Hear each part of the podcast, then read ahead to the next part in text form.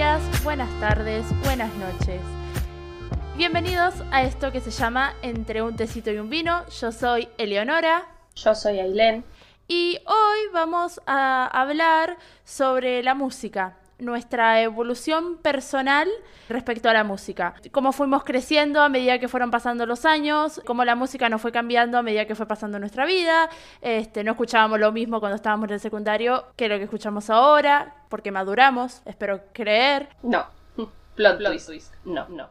No, la verdad, irnos a vivir sola no ayudó en nada. Seguimos escuchando las mismas boludeces de siempre, así que el podcast termina acá. Hasta luego.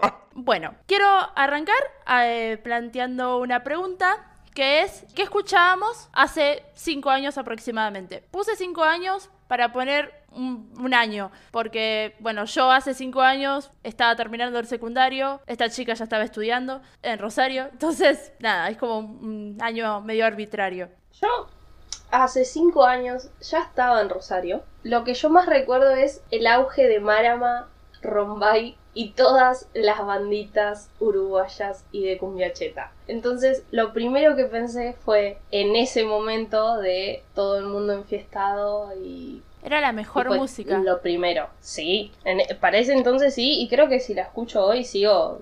Eh, o sea, te levanto un toque el ánimo. Este, en la época de Marama, yo recién estaba arrancando a salir, porque yo arranqué después de los cumpleaños de 15, más o menos. Marama era lo más para ir a bailar, era buenísimo. Y después, creo que yo fui mucho cuando crecí, no cuando era chica, sino cuando crecí, yo estoy hablando de 15 para arriba, de escuchar mucho lo que es rock nacional y de ahí, o sea, es dulce de leche lo que te puedo decir de, todas las cosas que escuché, desde lo más conocido, No te gustar, Cortito de hasta lo más indie, vinilo versus, no sé, Josefita y un montón de bandas que, que por ahí no son muy conocidas, pero tienen temazos y que todavía sigo escuchando por suerte. Y escuchaba muchos covers, lo, que sí he sumido un montón, me, me gustaban mucho, mucho los covers. Había unos locos que hacían videos que se llamaban Voice Avenue, que siguen existiendo, pero no sé si hacen covers o no. Y escuchaba mucho sus, sus covers. Todo lo que es música en inglés, escuchaba más que nada covers antes que la música original. Bueno, muchas de esas bandas que ella sigue escuchando hoy en día me las pegó a mí y las escucho yo hoy en día, que no las conocía para nada y que me recomendó muchas cosas y terminé escuchando 20 canciones de esa banda. Más que nada. En aclaración, es porque vos vas a mi departamento todo el tiempo y yo no te permito mucho elegir música. No. Esa es la verdad. Y cuando yo voy a tu departamento pongo Ariana Grande en tu televisión. Entonces no es como que haya eh, algo equitativo en poner música entre nosotras dos. No, totalmente. La amistad con vos no es una democracia, ya lo tengo en claro. Mi música de cuando yo era más chica o sea, el primer recuerdo de una banda marcada que la seguía a morir es, y ahí es donde se me ríe todo el mundo, Pimpinela. Este, yo de chica escuchaba mucho Pimpinela, era muy fanática de Pimpinela desde los 14, que es cuando, nada, medio que estaba entrando en un grupo de amigos en el secundario porque venía de otra escuela y no tenía amigos. Y me metí en un grupo de amigos y conocí a Fátima y Fátima era muy fanática de Pimpinela y me lo terminó pegando a mí. Tengo muy buenos recuerdos de mucha gente muy hermosa que conocí gracias a Pimpinela y de muchos shows y muchos conciertos, de yo teniendo 15 años yendo a los conciertos y que fueran todas viejas chotas mirándome como, ¿qué haces, acá? Y se me reían mucho la cara y yo con cara de fanática, no me importa nada, yo voy a estar sentada acá, señora. Y ahí también conocí mucho lo que es la música de Patricia Sosa, que la sigo consumiendo hoy en día, que me encanta, me parece una mina excelente, desde el rock de la torre en la década del 70-80, que era excelente, hasta ahora que es más melódica, me encanta todo lo que hace esa mina. Y nada, nunca escuché eh, de chica la música que se escuchaba en el momento. O sea, sí conozco los temas de Marama porque los bailé, pero yo adentro de mi casa escuchaba Pimpinela, escuchaba Patricia Sosa, escuchaba Julia Senco, fui al Colón a ver a las elegidas, todas cantantes de más de 50 años. Y nada, me comí mucho bullying por eso. Me hicieron mucho bullying en el secundario por escuchar Pimpinela. Claro, a mí lo que me pasa es que siempre fui de variar mucho la música. No tengo un. No, no tengo algo favorito porque no creo en lo favorito ni en fanatismo en sí. Me parece que no, no sirvo para eso primero y no me interesa servir. Pero me pasa que pienso en qué escuchaba antes y si miro, ya que estoy acá, puedo mirar cosas de CDs y tengo Casi Ángeles y tengo, no sé, Rebelde Way y tengo un montón de cosas que son todo lo que fue adolescencia y mucho de la infancia y a la vez tengo un montón de cosas de, de acá de la casa, o sea, La Sole, Luciano Pereira, Los Nocheros y son toda música que a mí me remonta a lo que yo escuchaba cuando era chica. Pero si pienso sea más cercano acá, ya no los considero como música de mía de la infancia, sino que considero más música mía a todo lo que fue escuchar, no sé, a las bandas que venían acá o, no, lo que ya dije, covers y todo ese tipo de, de estilo raro. Claro, no, yo para, para conocer a artistas me tenía que ir siempre de San Pedro. Fui a aproximadamente 10 conciertos de Pimpinela, 9 por ahí, pagué un meet and greet para conocerlos. Me trataron muy mal, muy feo, son las peores personas que existen en este planeta con sus fanáticos y ahí no los consumí más. O sea, fui a un concierto, pagué el meet and greet y no volví a ir a un concierto de Pimpinela en mi vida. ¿Por qué te trataron mal? ¿Qué hicieron? Cuando entré eran algo de tres minutos los que podías estar con ellos. Y dije hola y me dijeron tu nombre. Yo, bueno, Eleonora. Y me agarraron las cosas de las manos para firmarme. Y le digo, Eso podés ponerle el nombre de Griselda, pues para mi abuela. Joaquín me mira y me dice, Sí, sí, no hay problema. y no me dijeron más nada. O sea, me puse en el medio de ellos. Lucía dijo, foto, sonrió, sacó la foto. Gracias, gracias por venir. Y me fui. Eso fue todo, ¿entendés? Fue horrible. No me abrazaron, no me, habla- no me preguntaron un cómo estás, ¿entendés? Y yo estaba como mirándolos como... Yo los amo, ¿por qué no me quieren? Nada, salí súper desilusionada. Fue cuando lo hablé con mi vieja, ponele. Me decía, ¿por qué no estás emocionada? Porque cuando conocí a Patricia Sosa, que fue dos años antes, yo volví llorando a San Pedro y lloré una semana entera porque la mina había sido lo más adorable del mundo. Me había abrazado un montón y me decía, ay, por favor, no llores, que sos muy linda, no llores. Me decía súper amorosa y me firmó todo. Re mentirosa Patricia Sosa. Basta, cállate. Yo me la creí. Ah, Yo, yo a los 14 años me la creí.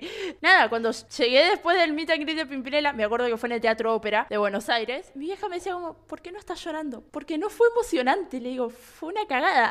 Hicieron nada. Qué decepción. Vos sabés que yo tengo, a mí no me pasó, pero yo tengo el recuerdo de acá vino Miranda para una fiesta del pueblo y se sacaron o saludaron a todas las que eran las candidatas a reina. Tengo en mi memoria que alguien me dijo que no fueron ni, ni buenos, ni muy amables, ni nada de esas cosas. Entonces, como que pasa ese tipo de, de situaciones. A veces te tocan buenos y a veces no. Sí, totalmente. Igual estos tienen fama de ser unos oretes. El tema es que yo no lo quería creer hasta que no lo viese con mis propios ojos. Y lo vi con mis propios ojos y son unos oretes. Igual hay gente que dice que Patricia Sosa es una soreta. No, no, no, tres veces la vi y las tres veces fue adorable. Me trató súper bien. Entonces, no.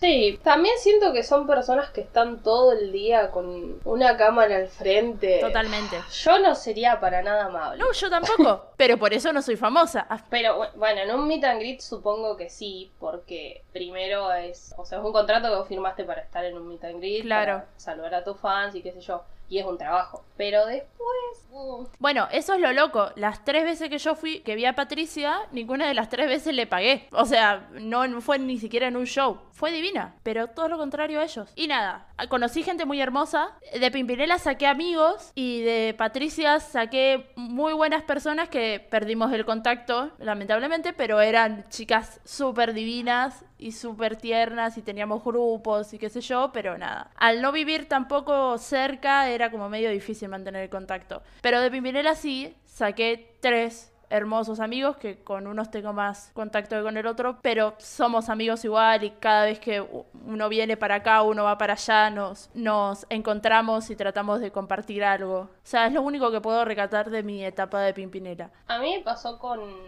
Juli, Hola, Juli. me pasó con Juli de cuando íbamos al secundario, escuchábamos mucho Tambiónica. El otro día que me hizo las uñas y todo, también volvimos a escuchar Tambiónica. Fue un hermoso momento. Nosotras fuimos hasta Comodoro, donde iban a tocar. No me, no me puedo acordar si era como un boliche, o sea, como de esos lugares. Como es en Rosario, eh, ah, me parece que vos no conoces Club Brown y así, No. el metropolitano, por así decirlo. Bueno, en Metropolitano sí. Bueno, Y con Juli llegamos muy, muy temprano. Te quiero decir, tipo una cosa de a las 2 de la tarde. Ellos tocaban a las 9, 10 de la noche. Y habían, creo, 3, 4 chicas ya haciendo fila. Entonces su grupito era el primero y nosotras dos éramos las segundas. Y nos tuvimos que pasar todas esas horas haciendo fila y fue muy divertido. La verdad que yo tengo muy buenos recuerdos, pero no tengo contacto con esas chicas. Sí, las sigo en, en redes sociales y todo eso, pero no, yo no tengo contacto. Pero fue muy, muy divertido y fue un buen show. Después volvimos a verlos a Tambiónica en Radatili, que está casi a la misma distancia de Comodoro, es más o menos lo mismo para nosotros. También fue, eso fue al aire libre. Copado. No sé qué era, no sé, no sé por qué estábamos ahí. Supongo que alguna fiesta de ellos. Qué copado. A mí tan biónica los escuché. En ese momento tuve una amiga hace muchos años que era muy, muy fanática de ellos, pero nada, nunca los vi en vivo. Porque estaba muy alejada de todo lo que eran bandas, de entre muchas comillas, rock. No, no, no. Antes, antes de que caiga el hate encima nuestro. Tan biónica no es rock. Hay, hay, hay, toda una discusión de muchos fanáticos, hay peleas todavía. Yo no sé qué es tan biónica. Tan biónica fue una maravillosa banda que si escuchás el primer sí decís esto es rock. Y si escuchás los que siguieron fue su evolución en la música, lo cual me parece precioso porque Panic at the Disco hace exactamente lo mismo. Panic at the Disco tiene un CD completamente opuesto al que le sigue y opuesto al otro. Y el último es súper de teatro porque el chabón hizo una obra de teatro. Entonces todo tiene un sentido si vos lo sabes interpretar y lo sabes averiguar. Pero bueno, el arte es subjetivo, niños. Totalmente. Bueno, Panic at the Disco tiene tres videos que si vos... Esto me lo explicó Aileen, lo va a explicar ella mejor que yo. Este, que si vos los ves de determinada manera, o sea, uno primero, otro segundo, otro tercero, te cuentan una historia. Si Aileen no me lo decía, probablemente yo no me hubiese dado cuenta. No, pero porque salió Panic at Disco saca is Gospel, que es un video de, él como que le están por hacer una cirugía, súper extraño, y es todo lo que pasa y que se está yendo hacia la muerte, una cosa así. Y después, eh, años más tarde, saca el, un video que ahora se me, se me fue el nombre, pero que es un video donde es la continuación de qué pasó con This is Gospel. Y en el último, si no, el anterior, saca un tema que es el principio de This is Gospel. Entonces termina siendo una trilogía súper extraña que hay que tener mucho cerebro para planear eso si lo planeó y si no, bueno, la verdad es que le sale espectacular. Bueno, ahora que ya hablamos de todo lo que es el principio de nuestra vida musical, vamos a hablar de lo que escuchamos ahora, actualmente. ¿Qué es lo que nos acompañó en esta hermosa cuarentena? Porque si no escuchábamos música, mirábamos series y películas, nos rajábamos de un tiro. Actualmente vamos a hablar de nuestro amado y querido Spotify. Porque bueno, yo antes no tenía Spotify. Este, entonces todo lo que dije anterior era o de CDs o de música pirateada. La época del Ares. Bueno, te invito a, a qué es lo que escuchás actualmente, Ailén. Oh, qué difícil. Vuelvo a, a quizás repetirme. Escucho mucha música variada. No tengo un solo género musical porque me gusta variar un montón. Entonces siento que escucho muchísima música en inglés, más que antes. Eh, pero aún así yo sé que varía un montón. Escucho, bueno, lo que dije, Panic at the Disco, 21 Pilot, eh, Imagine Dragons, Lucas Graham son como mis principales a los cuales yo iría, pago una entrada y los voy a ver cuando el COVID termine y que no son de acá. Y después escucho muchas canciones viejas. A mí me gusta mucho Cuarteto pero no escucho el último CD, ponele. No soy muy fan del último CD. Y siento que cuando pase el tiempo voy a ser fan de ese último CD, pero ahora no, no estoy en plan de escucharlo. Entonces, como que soy de ese tipo de persona. Lo que sí, este año escuché demasiado trap. Escuché de- demasiado a Woz, Sacru, Truenito, Saramay, etc, etc, etc.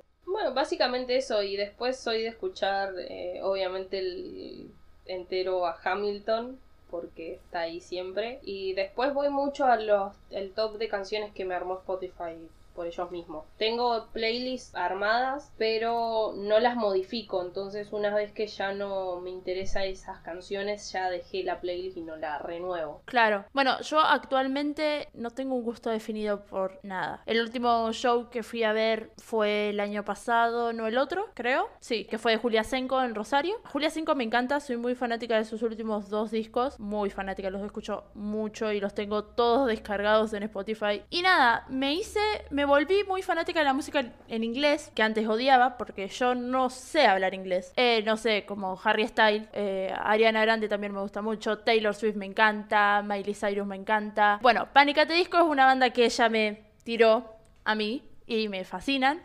Y nada, me volví muy fanática de esto de buscar la letra de las canciones para ver qué corno dicen. Y actualmente la playlist que más escucho es la que se llama English, que tiene una variedad. Esta playlist me la armó Celeste. Hola Celeste, si estás escuchando esto. Me la armó ella con sus artistas favoritos. A medida que fue pasando el tiempo yo le fui agregando cosas. Quedaron algunas cosas de canciones de Celeste, pero en su mayoría son cosas mías, de tanto como, no sé, Katy Perry, los que nombré antes, obviamente, pero El Sheeran es un artista que me pegó eh, Celeste, James Arthur también, Lewis Capaldi, bueno, etcétera, etcétera, etcétera. Hay muchas canciones en esta playlist, creo que sí, para reproducirla necesitas como 4 o 5 horas. Imagine Dragons, me fascina. Nada, eso es como lo que más escucho actualmente, pero tengo muchas playlists hechas, con rock nacional, con canciones en inglés viejas. Tengo una playlist compartida con mi hermano que salta de un tema de mamá mía a un tema de rap español de la nada o un rock muy pesado. Este, y eso es más o menos lo que voy escuchando. Me acabo de acordar de ruego porque Spotify arme de alguna forma un bucle pero entre dos personas que no compartan la cuenta. Porque vos tenés una playlist hecha con tu hermano porque tienen la misma no la misma cuenta, pero tienen el mismo paquete. Y a mí me pasa eso con mi mamá. O sea, que Sí. ella tiene su cuenta, yo la mía. Sí, sí, el Family Y Mix. Spotify te genera. Sí, Spotify te genera una, una playlist. Pero me encantaría, en vez de que yo arme una playlist y vos puedas agregar canciones, que nos arme una a las dos con la música que estamos escuchando actualmente. Eso me parece increíble y todavía no lo hicieron. No, y eso sa- saldría tantas cosas de ese, de esa. Sí. Porque yo puedo tener una semana en la que escucho Woz y Trueno toda la semana. Puedo tener una semana en la que escucho Pánica Te Disco toda la semana, otra que escucho El Cuarteto de Nos y otra que escucho Mamma Mía, Chicago, The Prom, etcétera, etcétera, etcétera. Todos musicales. Actualmente estoy escuchando mucho la música del musical The Prom. Porque la Meryl saca una película en diciembre de ese musical. Y nada, me estoy tratando de aprender las canciones. Y básicamente de eso se trata mi bucle. Tenemos como una, una mezcla muy grande entre Calle 13, Trueno, bueno, de Prom, Cruzando el Charco, Benjamín Amadeo, Cristina Aguilera. Mi bucle es Lele Pons, Nicky Nicole, Farru y Jonas Brother, los primeros cuatro. Amo Jonas Brothers, me encanta. Eh, Después sigue Taylor Swift, Bad Bunny, Trueno y Maluma. Igual quiero decir algo, yo estas canciones yo no las escucho tanto, ¿eh? Sí, a mí también me está pasando eso. Tengo un tema de Cordera, eh, Soy mi soberano, que hace un montón que no la escucho y no se va de mi bucle. No sale, está ahí. Ya que hablamos de, de Cordera, Cordera vino a las Heras para una fiesta del pueblo o vino porque vino o no sé qué cuando era Cordera. Todavía no está canceladísimo y cantó dos canciones y hubo un quilombo en el complejo y tiraron gas pimienta y tuvo que cancelar. A mí me ardían bastante los ojos y la garganta. Fue la, anécdota que tengo con Gustavo Cordera es esa. Después con Bersuit sí tengo mejor anécdota que es haberlos conocido y sacarme una foto. Piola. Sí tengo el recuerdo de la época en la que pasaban mucho en Quiero Música, la bomba loca, porque mi vieja fines de semana y era todo el día con música, todo el día. Sonaba la bomba loca 28 mil millones de veces y es por eso que hoy en día me sé la letra, pero no es porque yo la haya escuchado. Igual ahora me, me pasa de ver el bucle y al final sí tener canciones que yo sí escucho, estilo Boyfriend de Ariana Grande, un par de Cruzando el Charco, las de Hamilton que debo escuchar más y Lizzo que es una gran artista. Pero mi bucle está un poquito raro. Hay una de Eminem también. Sí, bueno, esa la escucho ba- bastante, así que está bien. Es un poco raro el bucle, no sé si confío tanto. Yo sé que las primeras 10 son temas que escucho todo el tiempo. Sobre todo un tema de The Prom que va a cantar Meryl sola en la película y me encanta ese tema. Entonces está primero porque le doy como para que se repita 28 millones de veces mientras me estoy bañando. Y bueno, en tercer lugar está Sangría de Voz con Trueno. Y me sé la letra entera por culpa de ella. Porque yo no conocía el tema. Y tú una y otra vez, porque yo siento que es más fiel a mí este, que ponele tiene Taylor, bueno, una de Jace, tiene una de High School Musical, tiene a Josefita acá, tiene a Sam Smith y tiene a los Caligaris. Ponele, siento que es más afín a lo que yo escucho ahora que mi, que mi bucle personal. No, acá está, no lo estaba encontrando. Mi una y otra vez está. Está Caprichos de Floricienta, boluda. Sí, creo que es la que canta. Delfina, del segundo álbum, no del primero. Pero me encanta. También están cosas que odio de vos del segundo álbum. Tengo temas de Beyoncé, de Lady Gaga, hay un par de callejeros, de Katy Perry, de Britney Spears. Interesante. ¿Ves? A mí me gusta más el una y otra vez. El bucle me pasa como el de la cápsula del tiempo. Que hay cosas que digo, ah, sí, la verdad es que sí. Y hay otras que no escuché en mi vida y no entiendo cómo se colaron ahí. Mi cápsula del tiempo es eso. O sea, hay todo cosas que no escuché nunca en la vida y que no sé cómo llegaron. No sé. Hay temas de los nota locos. Los nota locos son lo mejor que puede pasarle a este mundo, por favor. No, a mí me resube el ánimo. Bueno, hablemos de tus shows. Mis shows se dividen en las eras, sus bellas fiestas del pueblo, cuando el pueblo... Se festejaba en julio, no en octubre. Y ahí tengo En 10 segundos, sin repetir y sin soplar.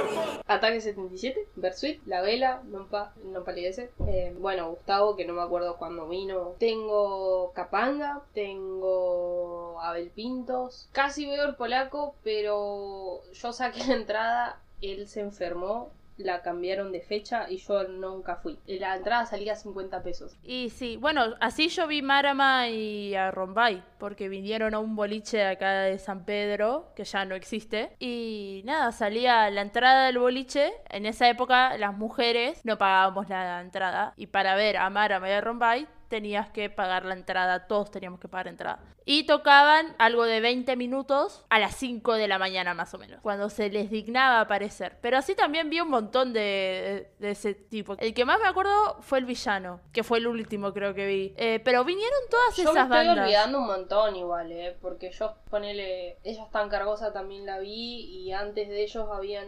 estado también una así de tipo mano arriba, pero no era mano arriba, era, no sé, Los Bonitos o uno de ellos. Después lo que sí es que también vi mucho porque en los antiguos está la fiesta de la cereza y ellos traían muy buenos artistas también. Entonces ahí sí vi los Palmeras, mi mamá quiso ver la Berizo el año pasado y fuimos ahí. Ahí vi las pastillas del abuelo, eh, Néstor en bloque, a Palito Ortega. Qué piola. Tengo como también, o sea, es súper variado lo que yo vi. Y después Rosario es más corto que es Los Auténticos Decadentes, estuvo muy, muy piola. Cuarteto de Nos que fui sola y fue increíble igual. Guasones vi dos veces, una con Pau Hola, Pau. y la otra con Pau. Pasa que uno fue en el Festival Bandera, que fuimos a la primera, a la primera vez que se organizó. La segunda ya nos pareció medio pedorro y nos fuimos. Yo tengo un repertorio bastante piola. Bueno, el primer show que fui en mi vida fue para los 100 años de San Pedro como ciudad. Vino Cacho Castaña. Tengo el recuerdo de ser muy chiquita y estar upa de mi mamá mirando Cacho Castaña en el estadio de San Pedro, que era en esa época en la que todo el mundo amaba a Cacho Castaña. No recuerdo haber visto a Cacho Castaño. Estaba muy bueno, era muy divertido porque era perfecto para bailar. Pregunta random. ¿Hay alguna canción que tenga tu nombre? No. Que sea Leonora. No, hay un cuento que tiene mi nombre de Sí, no, no, no.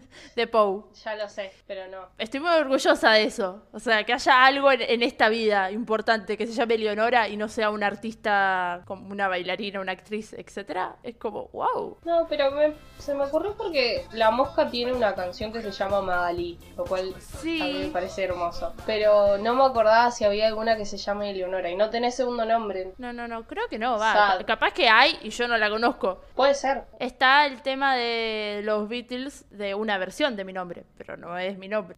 Y nada, yo de shows arranqué como es el primero del que tengo memoria, pero nada, acá a San Pedro ha venido mucha gente muy conocida que yo en su momento no registraba. El año pasado, no el anterior, creo, hubo un acercarte en San Pedro y vino Miranda en una fecha que yo no fui y vino a la fecha siguiente eh, La Sole y ¿quién más era? Era alguien más también conocido y súper copado que tampoco fui porque estaba en Córdoba con mi tío. Acá en San Pedro no había prácticamente nadie porque no viene nadie, eso es una realidad. Vinieron, venían muchas bandas conocidas cuando se hace el country, pero de música country, y vos veías el folleto y eran bandas súper conocidas, o bandas, no sé, de Chile, de Uruguay. Han llegado a venir bandas de Estados Unidos, cosa country posta a posta, y no las conozco. O sea, yo voy al festival country a Tomar cerveza y a usar un sombrero vaquero sin que nadie te diga nada. Como toda persona del bien. Y después no, todo lo, todo lo que vi fue afuera de acá. Viajé a ver a Pimpinela, a Rosario, al City Center, debo haber ido como tres o cuatro veces. Y a Capital fui muchas también.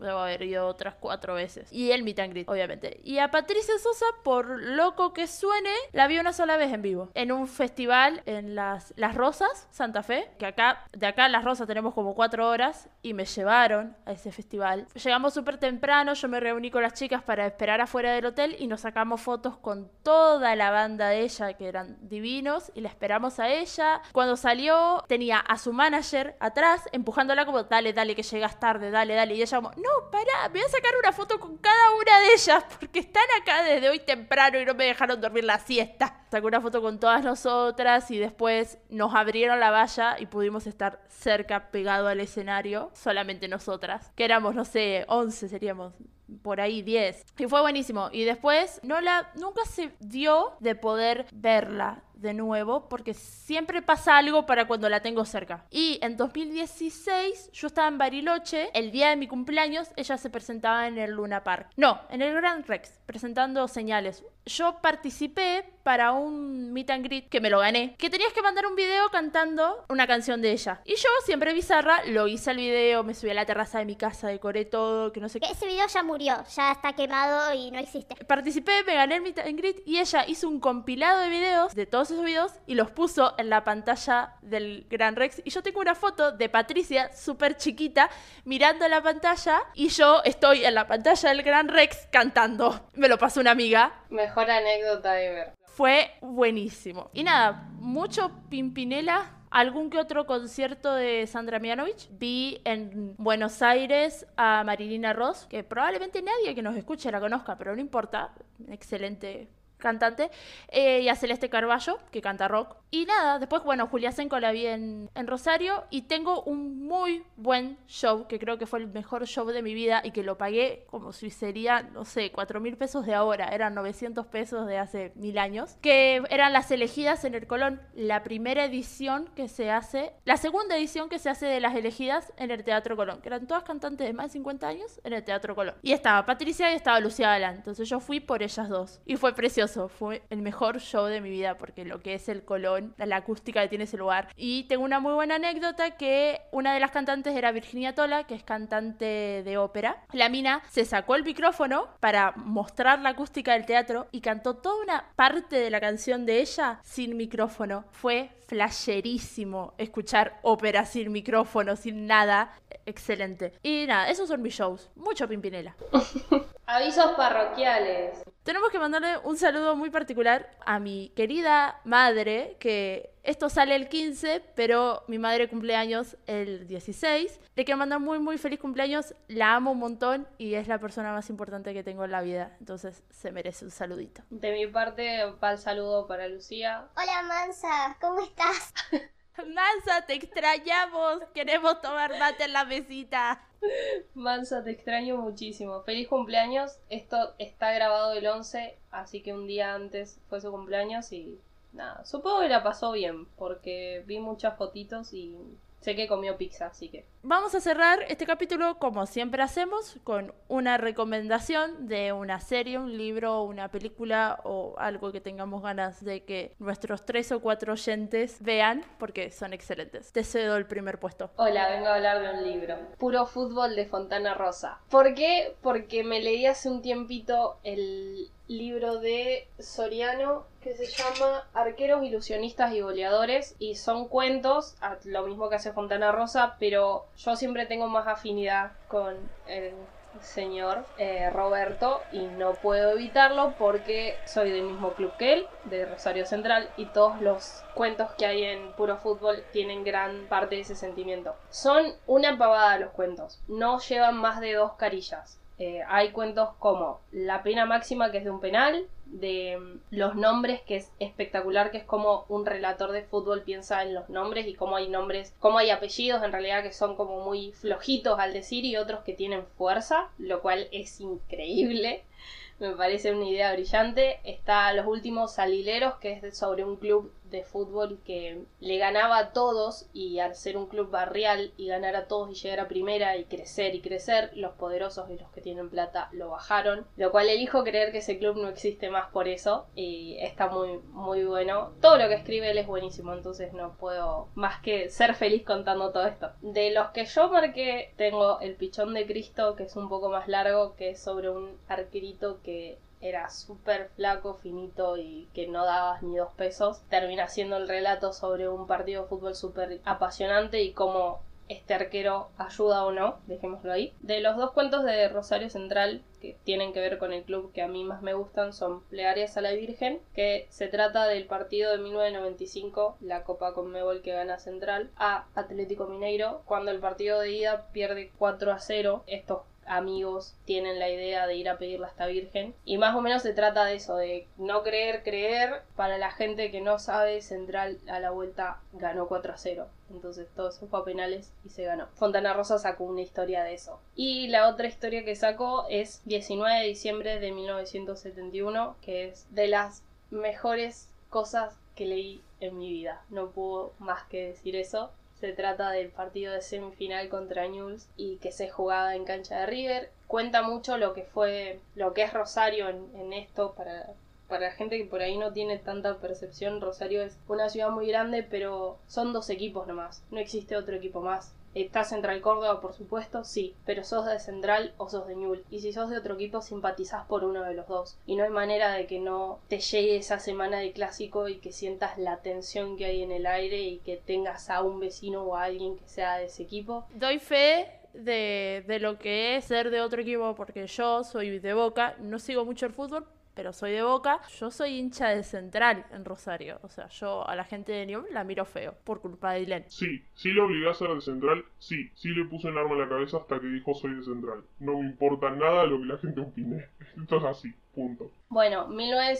El, el cuento de, de 19 de diciembre de 1971 tiene esta historia de pensar en lo, en lo que uno es como futbolista y, las cábalas que uno hizo y cuenta todas esas partes, entonces es toda una justificación para explicar que en realidad ellos se robaron un viejo que nunca vio perder a Central, entonces se lo tuvieron que robar y tuvieron que llevarlo sí o sí a ver el partido y cómo resultó ese partido con la famosa palomita de Poi y después qué pasó y es es una historia con mucho detalle y con mucho vocabulario bien rosarino, lo cual es increíble y todos los cuentos de Fontana Rosa son hermosos, pero me hizo acordar muchísimo eh, Osvaldo Soriano y tenía que hablar sí o sí de esto. Ese último cuento que, mencionaste me lo debes haber contado tres o cuatro veces. Y todas las veces me encanta, o sea, es, fantástico. Para la gente que no quiere leer, el 19 de diciembre de 1971 está contado por Alejandro Apo en tres videos de 40 minutos cada uno. ¿Es larguísimo? Sí, pero Alejandro Apo lee impresionante y yo lo he tenido en pendrive y vamos en el auto cuando se podía viajar en, escuchándolo porque con mi mamá somos muy fanáticas de ese cuento. Ahora sí, no hablo más. Bueno, mi eh, recomendación es una película, una banda muy conocida de Inglaterra. Voy a recomendar Bohemia Rhapsody, peliculón del 2018, una película muy buena eh, que está producida por eh, los dos miembros de, de Queen que que están todavía. El director es Brian Singer, que busqué en qué trabajó y es el director de X-Men, de la saga de X-Men. Y me pareció un alto dato, pues yo no tenía ni idea, no vi la saga de X-Men, pero es súper conocida, entonces dije lo tengo que mencionar. Y nada, cuenta la vida de Freddie Mercury, eh, desde cómo conoció a los otros tres de la, de la banda, eh, cómo se llamaban antes, cómo llegaron a ser Queen, el rechazo que recibieron en principio por parte de una productora, pero que no les impidió llegar a ser lo que fueron. La vida de Freddie Mercury es muy fuerte, muy triste, pero está muy buena la película y nada, Raimi Malek como Freddie Mercury se merecía mil Oscars más de los que ganó. Ganó como mejor actor. Fue muy criticado porque dicen que las imitaciones no cuentan como una actuación propia. Toda la gente que lo criticó, para mí era Freddie Mercury. Es excelente. Vos ves el show que se hizo en apoyo a África, vos ves ese show en la película y ves el show original pegados, hay videos en YouTube de eso, son los mismos movimientos, los mismos gestos, es, es todo igual, es alucinante la verdad. Voy a nombrar al el resto de la banda por una cuestión de que son todos excelentes actores y que personificaron perfecto a la banda entera. Rami Malek como Freddie Mercury, no sé cómo se dice este nombre, William Lee como Brian May, que es el que tiene todos los rulitos. Joseph Marcelo como John Deacon, que es el que ya no forma parte de Queen. La verdad no sé por qué, pero sé que ya no está más. No sé si falleció o si o si no está, porque no está. Y eh, Ben Hardy, que hizo de Roger Taylor, que es el baterista. Nada, una película preciosa. No, no, tengo nada para criticarle y gracias a esa película empecé a escuchar muchísimo más Queen de lo que escuchaba antes y Bohemia Rhapsody, el tema Bohemia Rhapsody es uno de mis temas preferidos en el mundo. La versión de Queen es perfecta. Me gusta mucho también la versión de Panic! at the Disco porque es alucinante. Vayan a escuchar. Estaba por hacer ese comentario. Panic! at the Disco es es increíble lo que hace y tiene ese cover de esa canción, así como tiene eh, la canción de The Greatest Showman y tiene la canción de Frozen 2 y las tres canciones son impresionantes. Excelentes. Ninguna de las tres se le puede criticar nada. Estuvo nominada a Mejor Película. Obviamente no lo iba a ganar porque generalmente no ganan Mejor Película, eh, películas que sean sobre la vida de alguien o cosas así. Debe haber alguna excepción, pero bueno, me parece una película que todos deberían ver, apreciar y amar. Sobre todo para saber la historia del tema Bohemia Rhapsody, porque está muy buena cómo se originó Bohemia Rhapsody. Esa es mi recomendación, espero que les guste. Y eh, tengo que hacer una mención especial. La imagen de este capítulo la hizo mi hermano, Juan, porque lo jodí mucho para que haga esto. Me debe muchos favores porque lo ayudé mucho con la escuela, pero no importa, se lo voy a agradecer igual. Le quedó flasherísima, edita muy bien, es un genio, lo quiero un montón. Muchísimas gracias, Cuca. Y bueno, si no tenés nada más para agregar, creo que eso es todo por el día de hoy. Tenemos que mencionar que nos pueden encontrar en Instagram como arroba y vino. A mí particularmente me encuentran en Instagram como L Villarruel y en Twitter como L Villarruel OK. A mí me pueden encontrar en Instagram como arroba ailen1997 y en Twitter como ailevedia. Bueno, muchísimas gracias por haber escuchado hasta acá. Espero que les hayamos alegrado el domingo o el día que nos estén escuchando. Muchas gracias y hasta luego. Adiós.